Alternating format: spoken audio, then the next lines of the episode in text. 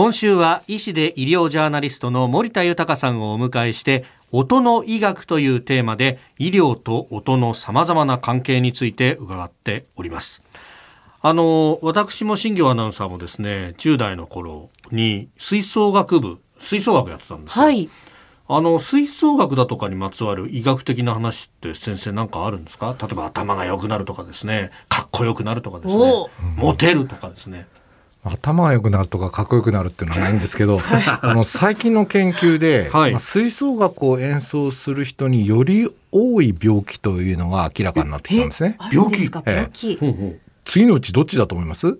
一つ目がい。逆流性食道炎による胸焼け。で、二つ目がうん。視界がぐるぐるする回転性めまい。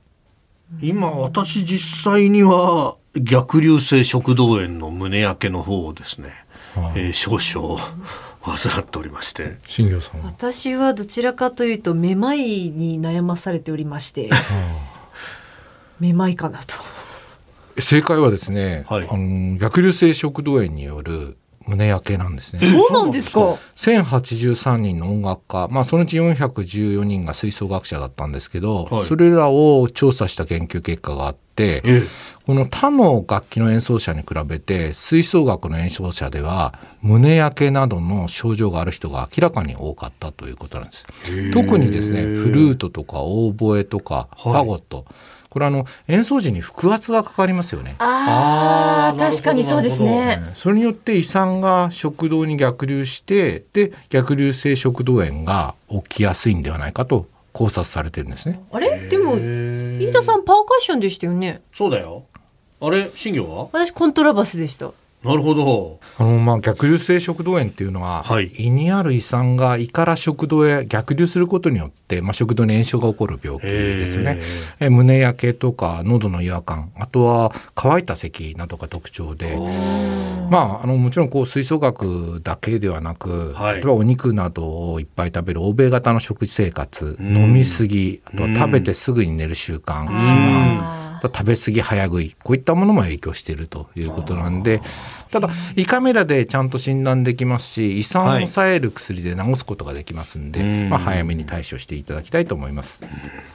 さて他に何かこう音楽にまつわる注意点だとかっていうのはありますか？カラオケを歌った翌日に、はい。い、つもこうサビのフレーズが頭にこびりついて離れないイヤーワームっていうこう耳の虫は、はい。私はよく経験するんですけど飯田さん新業さんはなんかそういった、えー音とか音楽の一部が耳にこびりついて離れないってことありませんか？よくありますね。りますね。よくありますどんなフレーズですか、いやー最近だとやっぱあのー阪神の応援歌ですね そうですか。おろしが離れないと。か 離れない。ーオマリーさんの六甲おろしが。オマリーじゃない方だよ。ちゃんとした方だよ。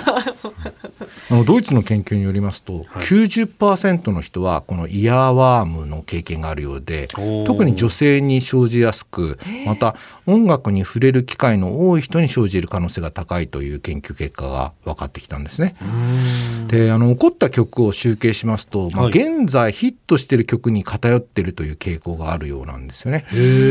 ただどうしてこのイヤーワームが生じるのかというのは厳密には分かっていないということなんですね。うんそのイヤーワームで何かこう健康に影響って及ぼすんですか？はい、あの最近の研究でこのイヤーワームが睡眠の質を低くするということが分かってきたんですね。アメリカのベイラー大学によると音楽が耳にこびりついて離れないこのイヤーワームは睡眠の質に悪影響を与えるということなんです。特に寝る前に音楽を聴く習慣のある人では睡眠時にこのイヤーワームが起きてしまう頻度が高くて寝つきが悪くなったり目を覚ます頻度も多いということなんですよね。